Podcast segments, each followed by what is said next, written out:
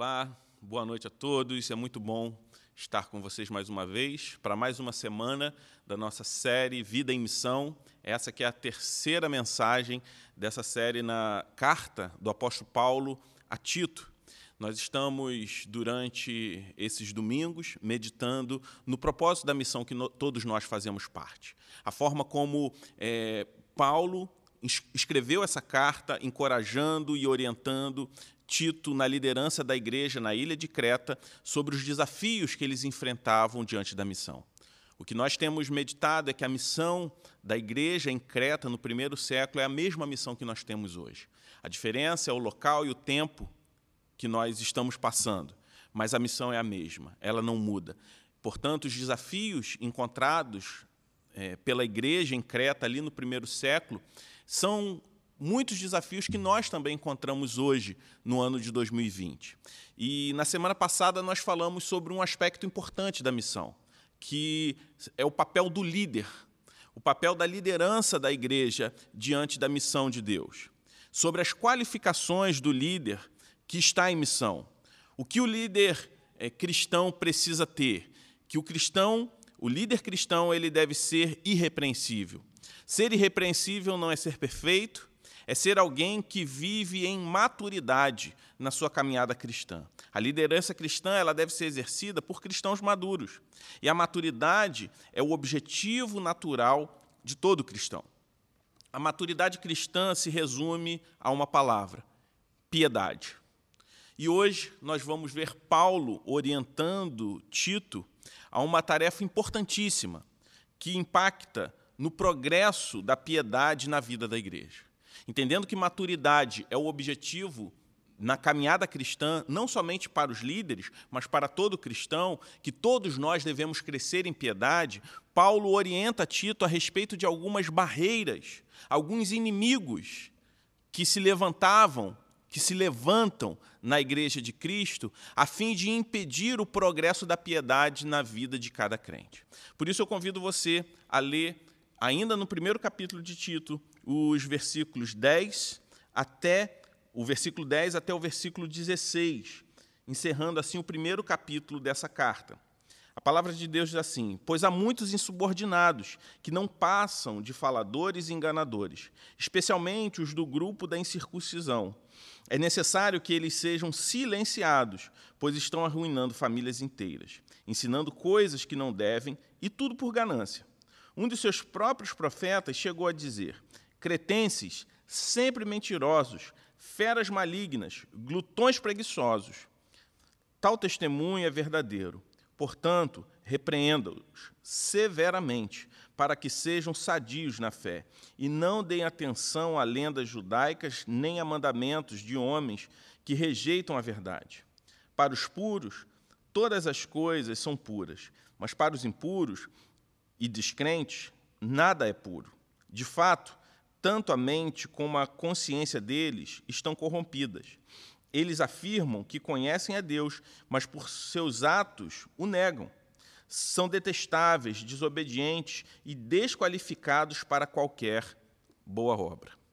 Vemos aqui Paulo alertando para uma influência nociva que existia ali na igreja em Creta. Existia uma influência muito ruim naquela igreja. E Paulo alerta Tito, que estava liderando aquela igreja, a respeito dessa influência, essa influência ruim, essa influência nociva. E essa influência estava disseminada dentro da igreja. Não era uma influência nociva simplesmente na cida, na, nas cidades da ilha de Creta, mas era uma influência que estava se infiltrando dentro da igreja.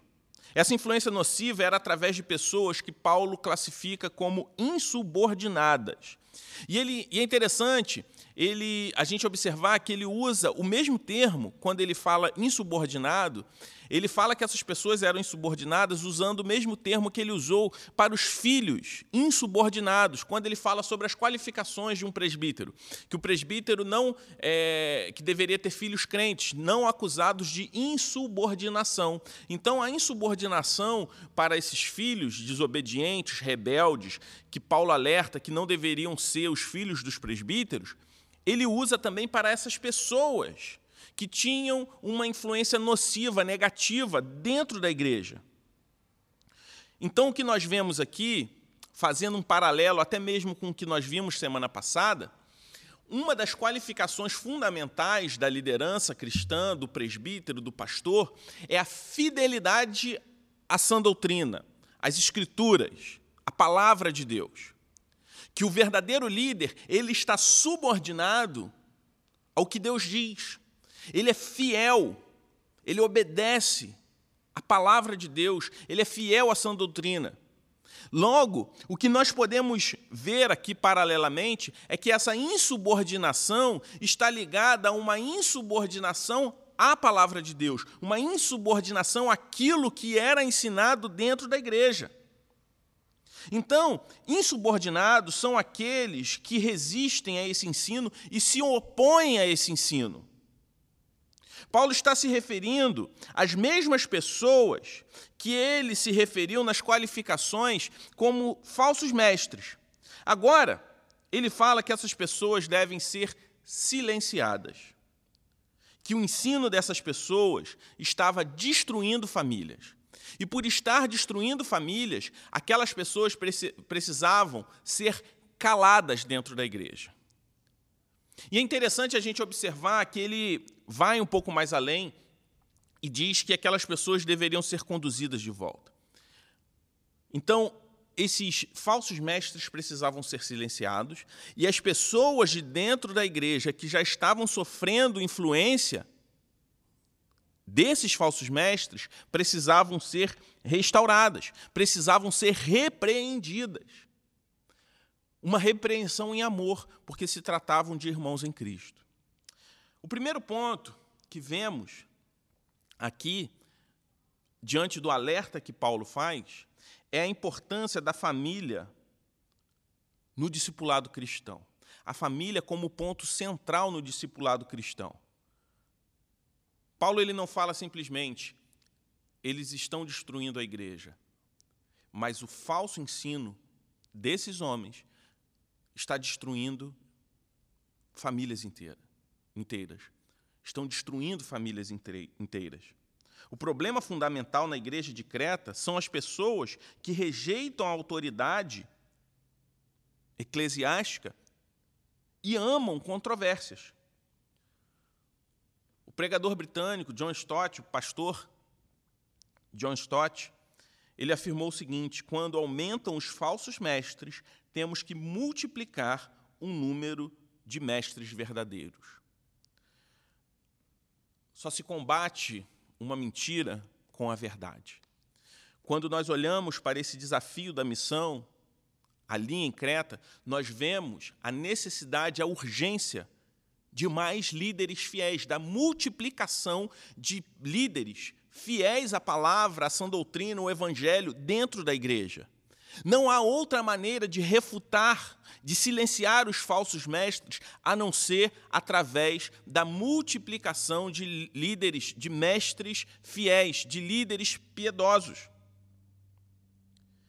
Líderes fiéis são aqueles que são fiéis à palavra, mas também aqueles que agem com coragem, que não são paralisados pelo medo dos falsos mestres, o medo da perda da popularidade, porque silenciar falsos mestres, refutar falsos mestres, nem sempre vai ser popular.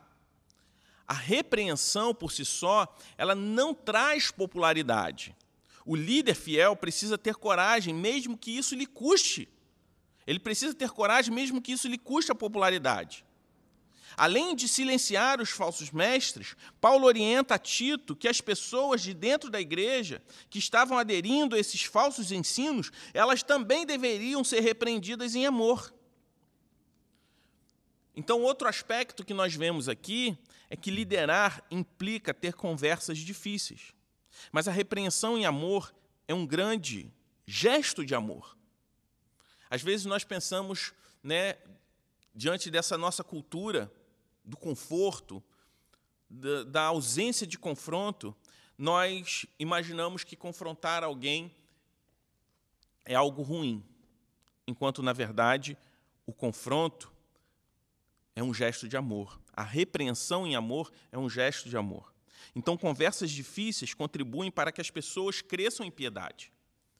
Eu gosto sempre de dar o exemplo das minhas filhas. Elas, eu tenho uma filha de três anos e uma de cinco. Se elas quiserem brincar no meio de uma avenida movimentada, eu vou repreender. Por mais que elas queiram, por mais que elas fiquem chateadas comigo no primeiro momento, a repreensão diante dessa atitude delas, desse desejo delas, é uma atitude de amor. Se eu me omitir na repreensão diante de uma brincadeira perigosa que elas querem fazer, eu vou estar faltando com amor. E ouvir falsos mestres é uma brincadeira muito perigosa. Por isso, repreender irmãos que estão sendo influenciados, que estão sob a influência de falsos mestres, é um gesto de amor diante dessa brincadeira perigosa que eles estão se submetendo. Esse movimento dentro da igreja produzia um fator que se opõe diretamente a um viver piedoso. Porque Paulo fala, ele destaca um grupo de falsos mestres que tinha uma influência, uma influência negativa e que estava destruindo as famílias. Os da circuncisão. Que fator era esse? O legalismo. A situação, a questão específica era a circuncisão. Havia um grupo que pregava que as pessoas se tornavam cristãos de fato pela fé, mas para serem maduros ou permanecerem cristãos, para sustentarem a salvação, elas deveriam se circuncidar. Eles classificavam que os cristãos sadios eram aqueles que se sujeitavam à lei judaica. Esse era o problema específico dos legalistas infiltrados na igreja em Creta. Mas o legalismo, na raiz, não é simplesmente, não é somente mandamentos judaicos como a circuncisão. É quando se entende que existe algum acréscimo, algum acréscimo de código de conduta humana após a fé. Paulo fala que quando adicionamos esses mandamentos humanos, estamos rejeitando a verdade. É uma forma de rejeitar a verdade. Paulo ele faz essa orientação. Observe que na carta ele cita esse grupo como aqueles da pior espécie. E Paulo não estava se referindo aos libertinos, mas a religiosos exigentes, mas que ao mesmo tempo eram denominados, apesar de religiosos exigentes, eram denominados como feras, feras malignas, como glutões. Logo, ser legalista é aquele que pensa que é santo, porque observa com rigor alguns aspectos da vida, mas, por outro lado, ignora o seu pecado em outros aspectos. Como o próprio apóstolo Paulo fala sobre a glutonaria, que talvez seja um dos pecados mais aceitos dentro do contexto evangélico. Mas quando nós olhamos para a palavra de Deus, a glutonaria, ela é classificada no mesmo grau da embriaguez, da imoralidade. É como aquele que, por exemplo, é, só ouve música cristã, imaginando isso ser um gesto de santidade, mas, por outro lado, rouba tempo do seu patrão no trabalho a, to a todo momento tempo que ele deveria estar produzindo, ele está fazendo outras coisas de cunho particular. Mas ele, em hipótese alguma, escuta uma música popular e, e pelo contrário, classifica como cristãos é, carnais aqueles que escutam. Mas ele acredita como justiça o fato dele só escutar músicas cristãs como aqueles, eu não estou falando de embriaguez, mas aqueles que não tocam, em hipótese nenhuma, em bebida alcoólica,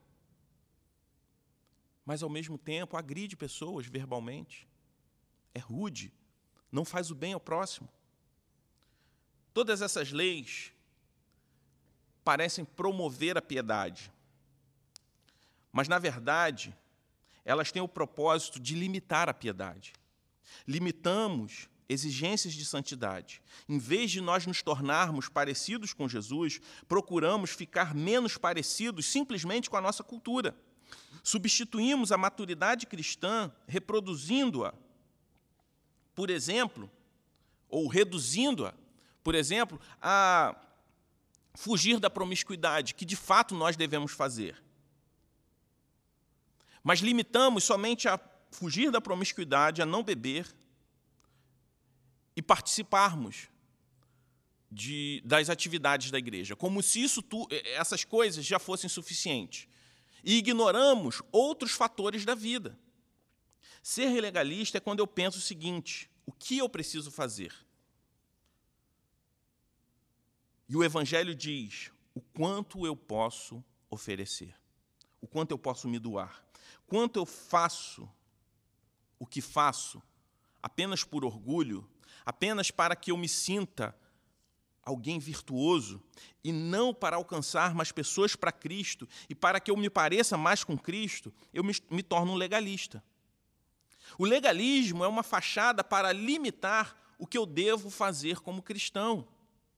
É sempre aquela comparação, como se lutar por algo ou observar um aspecto da, da ética cristã anulasse outro aspecto. Por exemplo, Estamos vivendo ainda esses tempos de doença, de Covid-19.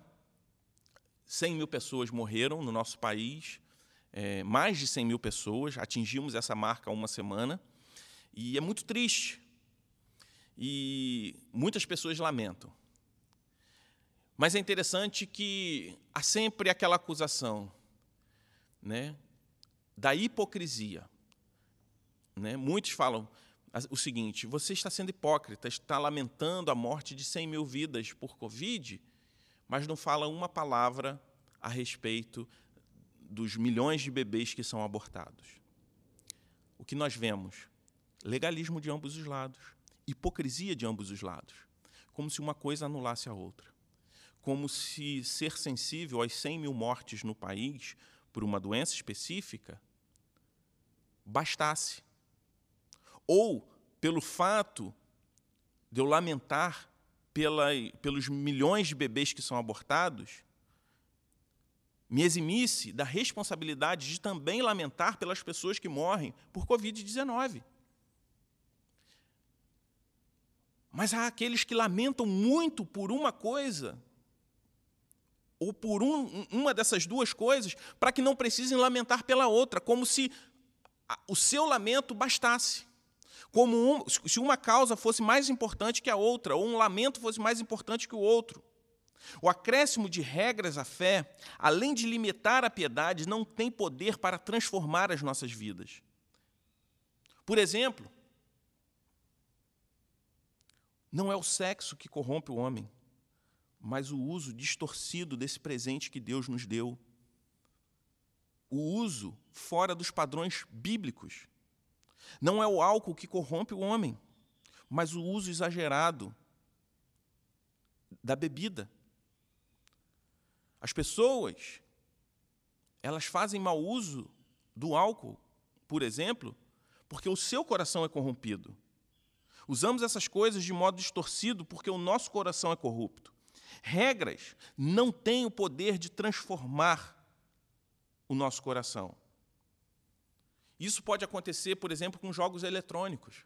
O problema do jogo eletrônico, do videogame, não é o jogo, mas o usuário do jogo. Se isso faz com que você é, perca noites de sono e não produza no dia seguinte, se isso faz com que você deixe de dar atenção à sua família, de fato isso é um problema para você. Mas o problema está no seu coração. Você está se submetendo a isso tudo porque o seu coração é corrompido. Se você gasta tempo demais assistindo séries, assistindo TV, o problema não está na TV. Não é a TV que te corrompe, é o seu coração que é corrompido. Então você simplesmente proibir ou deixar de assistir TV ou de jogar jogos eletrônicos, você não vai estar resolvendo o problema na raiz. Você tem liberdade, sim, para abrir mão, até mesmo se necessário, de ter uma TV na sua casa, de ter um videogame, Você tem liberdade para isso, mas de nada adianta você jogar fora, vender sua TV, o seu videogame, se você não tratar o seu coração. Se você trata o seu coração e ainda assim prefere abrir mão dessas coisas, glória a Deus por isso. Mas não é isso que vai transformar o seu coração. Se o seu coração for transformado, você vai ter liberdade para não ter essas coisas na sua casa, como também para ter e usar para a glória de Deus. O problema é sempre o usuário, até mesmo um lazer que você goste de ter, pode se transformar em um ídolo e limitar você em outras áreas da sua vida, justamente porque o seu coração é corrompido e você deu uma ênfase maior do que você deveria a um lazer, a sua agenda de viagens, entre outras coisas. Não existem atalhos para a piedade. Não adianta você fazer uma lista de regras. Nosso coração não é capaz de produzir santidade por si só. A regra por, por si só não tem poder de refrear os impulsos da nossa carne. O legalismo não funciona e não tem a capacidade de funcionar. Somente o Evangelho pode fazer isso. A verdade de que nós somos pecadores, que nós falhamos, que não conseguimos viver uma vida perfeita. Mas a verdade de que Cristo viveu essa vida perfeita por nós e morreu a morte que era nossa cumprindo a pena em nosso lugar, e a vitória de Cristo é atribuída também a nós, porque Cristo venceu a morte. Então, nós não seremos salvos por sermos perfeitos, mas porque a perfeição de Cristo é atribuída a nós quando nós estamos nele.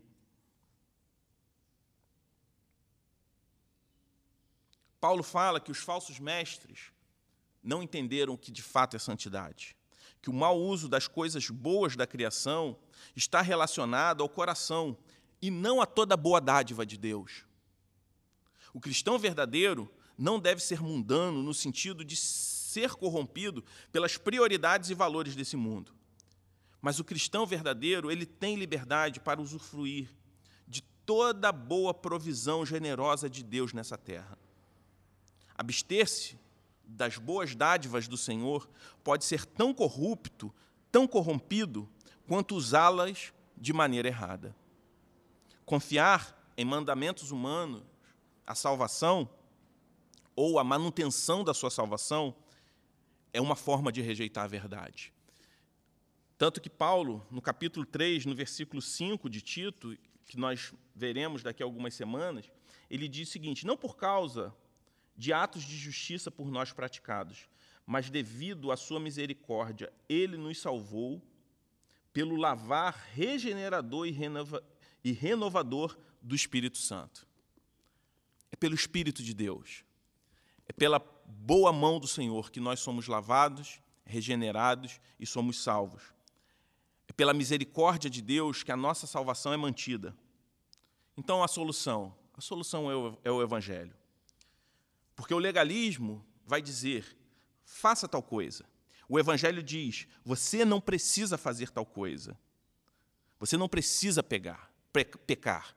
O legalismo diz: você não deve pecar. Você não pode fazer isso. O Evangelho diz: você não precisa fazer isso, porque Deus é sempre maior e melhor do que qualquer pecado. O legalismo diz: você não pode se embebedar. Enquanto o Evangelho diz: você não precisa se embebedar, porque Deus te oferece um refúgio bem melhor. O legalismo vai dizer: você não pode ter relação sexual fora do casamento. O Evangelho diz: você não precisa ter relação sexual fora do casamento. Porque a promessa de satisfação nesse tipo de relação é falsa. Porque em Deus há uma promessa verdadeira, melhor e verdadeira a respeito do sexo. Que você só vai encontrar satisfação plena em Deus. E na prática de toda a boa dádiva dele, dentro dos padrões que ele te deu, inclusive para a vida conjugal. O pecado ele vai, ele vive fazendo promessas. O evangelho expõe essas promessas. Mostra que as promessas que o pecado te faz, elas são falsas. E o Evangelho indica o caminho para Deus.